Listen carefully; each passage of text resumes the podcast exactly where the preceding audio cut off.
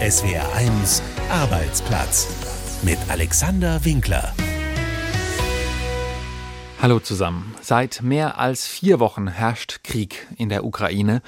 Bei allem Leid dort, für die geflüchteten Menschen, die hier ankommen, geht es mittlerweile immer konkreter darum, dass sie in irgendeiner Form Stabilität finden, dass sie arbeiten können. Ich habe immer noch Familie in der Ukraine und die haben keinen Job. Ich möchte schnell arbeiten. Das lenkt mich ab von den Nachrichten. Das ist Oksana. Sie ist eine der ersten Frauen, die bereits eine Stelle gefunden hat über eine Online-Plattform, die Geflüchtete und Unternehmen zusammenbringen will. Wie das funktioniert, Darüber hat unsere Reporterin mit Oksana und ihrem Chef gesprochen. Und sie hat gelernt, welche Herausforderungen es noch gibt. Vor allem die Sprache und eine Arbeitserlaubnis. Wobei, gerade die sollte doch eigentlich ganz einfach zu bekommen sein, hat die Politik versprochen, oder? Wie schnell es tatsächlich gehen kann, dass die Menschen aus der Ukraine hier arbeiten können und welche Unterstützung es sonst noch gibt, auch das besprechen wir in dieser neuen Folge von SWR 1 Arbeitsplatz. Schön, dass Sie zuhören. Etwa eine Viertelmillion Menschen, die aus der Ukraine geflüchtet sind, die sind inzwischen in Deutschland angekommen. So traumatisch die Erlebnisse des Kriegs für viele sind, so drängend wird mit jedem weiteren Tag aber auch die Frage nach einer und wenn auch nur vorübergehenden Perspektive hier bei uns und damit auch die Frage nach Arbeit. Damit die Geflüchteten und Unternehmen mit offenen Stellen zusammenfinden, sind bereits einige Initiativen gestartet, unter anderem das Online-Portal JobAid Ukraine. Und meine Kollegin Geli Hensoldt hat eine der ersten Frauen getroffen, die darüber eine Stelle gefunden hat. Oksana ist erst seit ein paar Tagen in Deutschland. Von Kiew aus floh sie kurz nach Kriegsbeginn nach Budapest. Dass sie jetzt in der Nähe von Stuttgart am Tisch eines italienischen Restaurants sitzt, verdankt sie einer Stellenanzeige auf der Plattform JobAid Ukraine. Franco, der Chef vom La Fontana in Remshalden bei Stuttgart, hatte sie geschaltet und Oksana hat sich von Budapest aus per WhatsApp beworben. Very, uh, er ist ein sehr guter Mensch. Sein Team, uh, alles gute Menschen. Seine Familie unterstützt mich. Family support for me. Wir haben äh, direkt gehandelt und haben uns erkundigt, wie wir helfen können. Und dann kamen wir auf Jobaid Ukraine. Wenn man helfen kann, sollte man das tun. Fünf ukrainische Frauen haben sich auf Frankos Anzeige bei Jobaid Ukraine gemeldet. Oksana war die erste, die zusagte. Jetzt ist sie hier, wohnt in der Personalwohnung des Restaurants und hofft, dass sie so schnell wie möglich arbeiten kann, erzählt sie. Weil sie kein Deutsch spricht und auch Englisch ihr manchmal schwerfällt, nutzt sie dafür eine Sprach-App übersetzt so das Ukrainische in Englisch. Because uh, I have uh, family in Ukraine still now. Ich habe immer noch Familie in der Ukraine und die haben keinen Job und ich weiß nicht, wie lange der Krieg noch geht. Und ich musste gehen. Ich möchte schnell arbeiten. Das lenkt mich ab von den Nachrichten. Auch ihr neuer Chef hofft, dass sie bald arbeiten kann. Er braucht dringend Personal.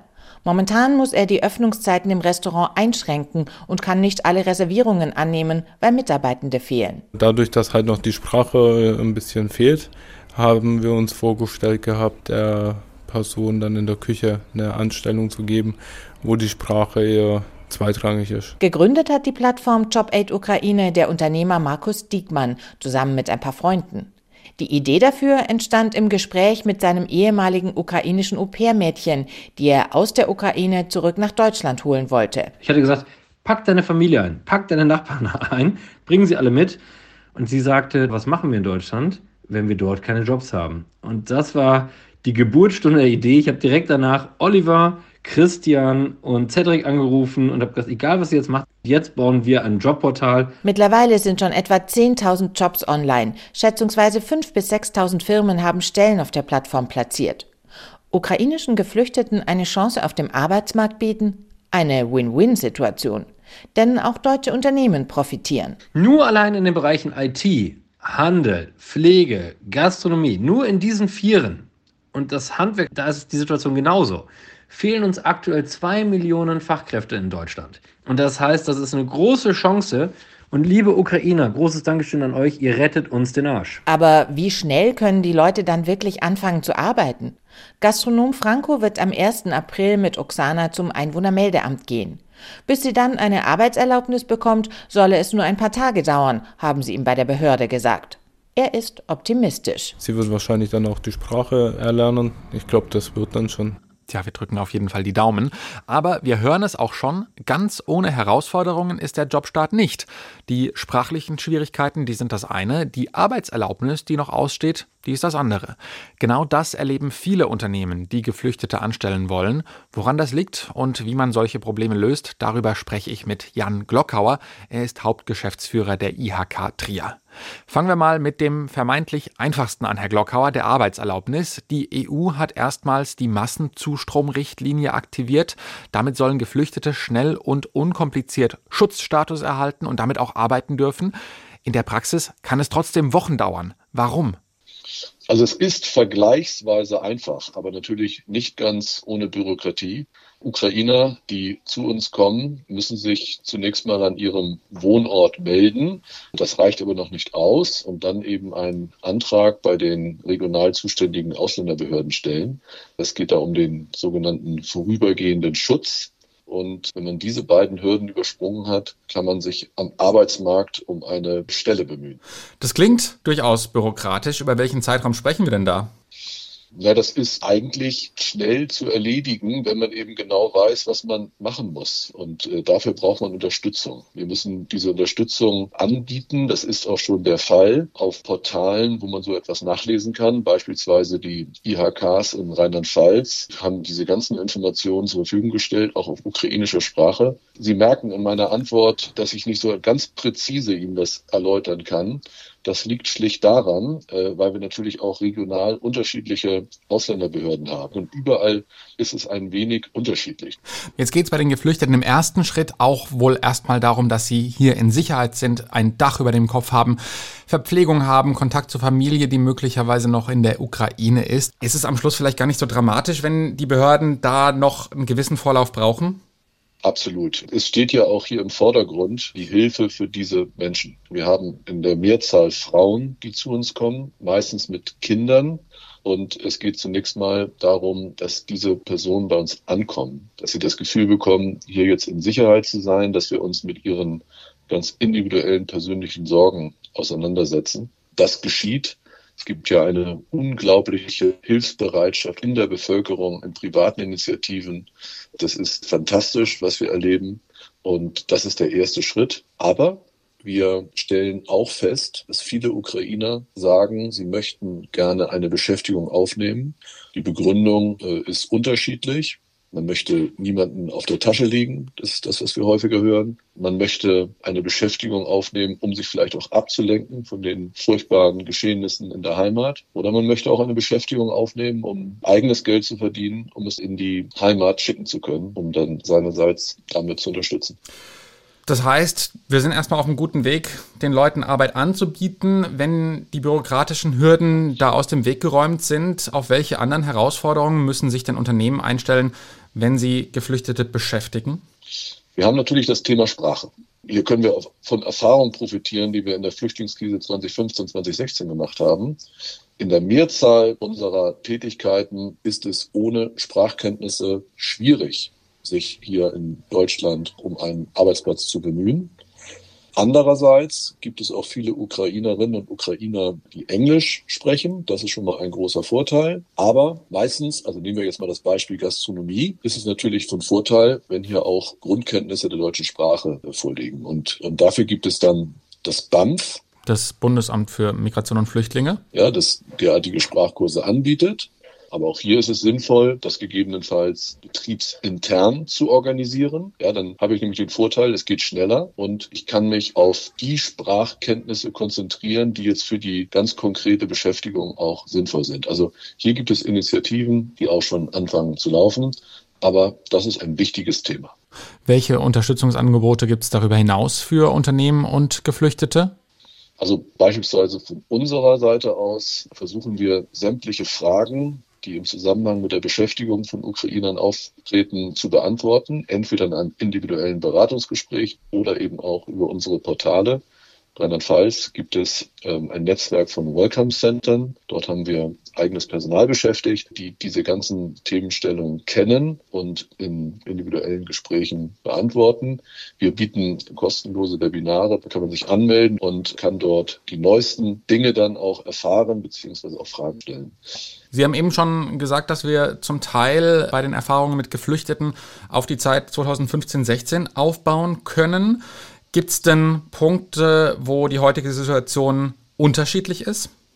Also sie ist unterschiedlich in der Breite der Qualifikation, also dass wir auch eben schon sehr gut vorqualifizierte Leute haben, die jetzt zu uns kommen. In 2015, 2016 haben wir sehr stark auf das Thema Ausbildung gesetzt. Wir haben versucht, viele auch der Jugendlichen in eine deutsche Berufsausbildung zu überführen. Das hat nur bedingt funktioniert.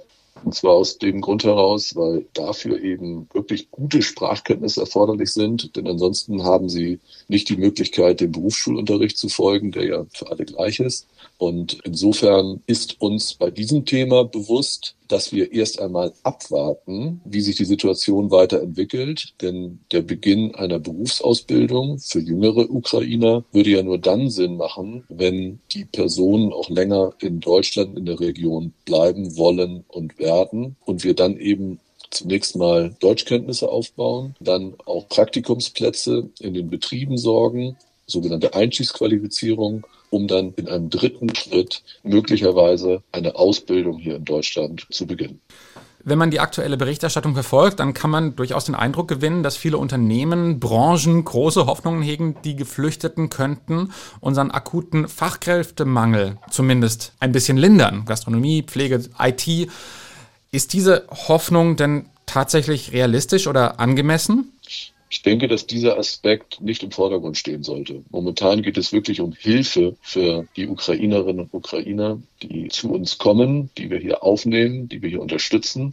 Und es geht nicht um das Schließen der Fachkräftelücke. Wie es weitergeht, wissen wir heute nicht. Sollte es länger dauern, was ich mir nicht wünsche und was ich auch vor allem den Ukrainern nicht wünsche, dann werden wir dieses Thema neu zu bewerten haben. Und dann kann es natürlich sein, dass auch viele der zu uns kommenden in der Lage sind, bei uns auch längerfristig und dauerhaft zu arbeiten. Aber das ist momentan nicht das Gebot der Stunde. Sagt Jan Glockauer, Hauptgeschäftsführer der IHK Trier. Vielen Dank für das Gespräch, Herr Glockauer. Danke Ihnen. Und damit machen wir jetzt einen harten Bruch und schauen zur Abwechslung nochmal auf diese andere Krise, Corona, die sich diese Woche unter anderem mit dieser kuriosen Meldung wieder ins Gedächtnis gerufen hat. Die Impfpflicht könne scheitern, weil es den Krankenkassen an Papier für Millionen Infoschreiben fehle, so deren Spitzenverband. Tja, man kann von der Impfpflicht sicher halten, was man will, aber diese Begründung hat wohl viele Menschen amüsiert. Auch meinen Kollegen Christoph Azone.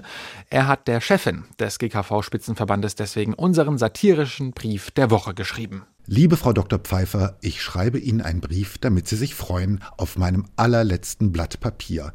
Immerhin nicht Klopapier. Erstmal Glückwunsch zu Ihrem neuen Posten als Ehrenvorsitzende der Anti-Impfkommission. Scheitert die Impfpflicht jetzt an? Oder mit Papiermangel. Jedenfalls haben Sie mir einen schönen Schreck eingejagt, Frau Pfeiffer. Statt Papiermangel habe ich erst Biermangel verstanden. Denn Ölmangel, Mehlmangel, Facharbeitermangel, an Mangel besteht derzeit kein Mangel. Marie Antoinette hätte gesagt, wenn Sie kein Papier haben, sollen Sie doch auf Schiefertafeln schreiben. Ist reitender Bote jetzt ein Beruf mit Zukunftsperspektive? Ach, wenn doch jemand sowas erfinden würde wie elektronische Post. Aber das steht auf einem anderen Blatt. Papiermangel, liebe Frau Pfeiffer, das kenne ich noch von Abi-Partys, wenn mal wieder keiner Papers für die Sportzigarette dabei hatte und natürlich aus meinem Geldbeutel nach dem Tankstellenbesuch. Das Finanzamt hat ja leider nie Papiermangel, genau wie die Bildzeitung. Es gibt ja auch keinen Mangel an Sonnenblumenöl. Das habe ich den 20 Werbeprospekten entnehmen können, die ich täglich aus meinem Briefkasten angel. Ich habe nachgesehen, auf einer großen Online-Plattform könnte man mit wenigen Klicks 10.000 Pack Papier, also 5 Millionen Blatt bestellen. Sofort lieferbar steht da. Äußerst suspekt. Ist Papiermangel das Neue? Ich bin zu spät, weil die Straßenbahn den Platten hatte? Oder nur ein raffinierter Trick von Ihnen, liebe Frau Pfeiffer, Papier schützt vor russischen Cyberattacken. Inzwischen kaufen Impfgegner die Zeitschriften und Buchläden leer, Lesen verhindert die Impfpflicht. Impfbefürworter halten dagegen mit Sackkarren voller Altpapierspenden. Und auch ich, liebe Frau Pfeiffer, will das meine beitragen, Ihren Papiermangel zu beheben und fax Ihnen jetzt mal ein leeres Blatt rüber. Es grüßt Sie herzlich, Ihr Papiertiger, äh, Fan Christopher Zone. SWR 1 Arbeitsplatz. Frag die Knigge-Expertin. Und das ist Caroline Lüdemann. An sie hat Titania eine sehr, sehr lange Mail geschrieben, in der sie beschreibt, wie sie in ihren neuen Job eingearbeitet wird. Das Team ist toll, der Chef ist super, schreibt sie, nur der eine Kollege, der nun mal aber ihre Einarbeitung macht, der macht ihr das Leben zur Hölle. Er stellt sie bloß, teilt ihr wichtige Informationen nicht mit, verheimlicht ihr Meetings und so weiter. Was soll ich tun, will Titania deswegen von unserer Knigge-Expertin wissen. Beim Chef Klartext reden und den Kollegen möglicherweise schlecht reden oder am besten noch in der Probezeit kündigen. Hier ist die Antwort von Caroline Lüdemann. Zunächst einmal wollte ich sagen, also ich empfinde es tatsächlich als fast fahrlässig, einen neuen Mitarbeiter oder in dem Fall eine neue Mitarbeiterin nicht optimal einzuarbeiten. Also es war ja schließlich ein aufwendiger und bestimmt auch irgendwie kostenintensiver Prozess, diesen Mitarbeiter überhaupt erstmal zu finden. Und jetzt, wo man ihn dann hat, da kümmert man sich nicht so richtig und läuft dann natürlich auch Gefahr, den Mitarbeiter womöglich wieder zu verlieren. Denn wenn Mitarbeiter in der Probezeit kündigen, dann liegt das tatsächlich oft genau an einer eher weniger guten oder weniger erfolgreichen Einarbeitung. Einarbeitung. Jetzt stellen wir aber die Frage, was kann man denn tun, wenn man selber als neuer Mitarbeiter davon betroffen ist? Also da fällt mir sofort der Satz ein, love it, leave it or change it. Das heißt also love it, also entweder akzeptieren, dass es so ist, wie es jetzt ist, hoffentlich nur in einer Übergangsphase nach dem Motto Augen zu und durch oder eben dann Leave It würde dann bedeuten, diese angesprochene Option zu ziehen, die ja auch schon angedeutet wurde. Das heißt also ab durch die Mitte so schnell wie möglich und andere Jobchancen ausloten oder eben Change It. Und das wäre für mich auch mal zumindest nochmal ein Versuch wert, nämlich das Gespräch mit dem Vorgesetzten zu suchen, die Problematik nochmal darzustellen. Wenn das bisher nur ansatzweise geschehen ist, und so wurde es ja formuliert, dann muss man jetzt vielleicht einfach mal deutlicher werden. Aber kann sowas nicht auch schiefgehen? Titania will nicht petzen, schreibt sie. Das macht einen ja nicht unbedingt zum beliebtesten Teamplayer. Die Gefahr, als nicht teamfähig zu erscheinen, die sehe ich offen gestanden nicht. Was ist denn auch die Alternative? Also wenn später womöglich der andere Kollege mit dem Chef spricht und sich dann eher negativ äußert über diese Einarbeitungsphase, dann ist es vielleicht sogar erst recht gut, wenn man zuvor schon einmal seine eigene Sichtweise geschildert hat. Ich persönlich würde allerdings nicht einfordern, dass man mit dem Kollegen nicht mehr zusammenarbeiten möchte. Also ich glaube, eine solche Entscheidung zu diesem Zeitpunkt, die muss von dem Chef getroffen werden, beziehungsweise auch von ihm initiiert werden. Unsere Experten beantworten auch Ihre Fragen zu Job, Karriere und Arbeitsrecht. Schicken Sie uns Ihre Fragen an arbeitsplatz.swr1.de. Borkenkäfer, Trockenheit, Sturmschäden. Der Zustand der deutschen Wälder, der ist seit Jahren kritisch. Neben dem Klimawandel sieht die Gewerkschaft Bauen, Agrar, Umwelt aber auch einen engen Zusammenhang damit, dass Personal fehle. Tausende Stellen seien im Forst zu besetzen, damit der Wald klimaresistent werde. Aber was ist da dran? Unser Reporter Wolfgang Brauer war im Wald und hat Forstwirte bei ihrer Arbeit begleitet. Und die ist laut. Dabei ist das hier noch nicht mal eine Kettensäge. Forstwirt Azubi Tim Köhler zieht mit einer Motorseilwinde eine rund vier Tonnen schwere Küstentanne vom Waldweg. Sie war beim letzten Sturm umgeweht worden. Einer der letzten Bäume, die in dem Waldstück bei Altenkirchen im Westerwald noch übrig geblieben war. Ansonsten ist dort, wo vor vier Jahren noch dichter Wald war, nur noch eine Mondlandschaft übrig geblieben. Riesige Kahlflächen, Baumstümpfe, einzelne vertrocknete Bäume. Ja, schon schlimm. Also muss man schon so sagen. Viel Arbeit jetzt im Nachhinein mit Pflanzung, Pflege und allem. Die Gegend rund um Altenkirchen war in den vergangenen Jahren besonders stark von der Dürre, dem Borkenkäfer und den Stürmen betroffen, sagt Erich Schneider, der technische Produktionsleiter im Forstamt Altenkirchen. Es ist also in einem Zeitraum von nur vier Jahren das 10 bis 20-fache des Holzes angefallen, was normalerweise geerntet worden wäre. Und wir sind jetzt aufgefordert, den Wald der Zukunft aufzubauen mit Baumarten, von denen wir ausgehen, dass sie auch den zu erwartenden Klimaerwärmungen standhalten. Aber dafür braucht es Fachpersonal. Bundesweit fehlen laut der Gewerkschaft IGBAU 11.000 Forstwirte. Für Rheinland-Pfalz würde das etwa 840 Vollzeitstellen entsprechen. Tatsächlich wurden im Landesforst aber in den vergangenen zehn Jahren rund 60 Forstwirtstellen abgebaut.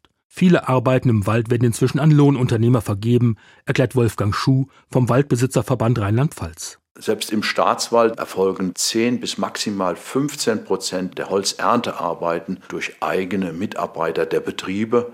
Auch der Staat bedient sich überwiegend dieser Unternehmen, die den Holzeinschlag durchführen. Immer mehr Maschinen, immer weniger Personal.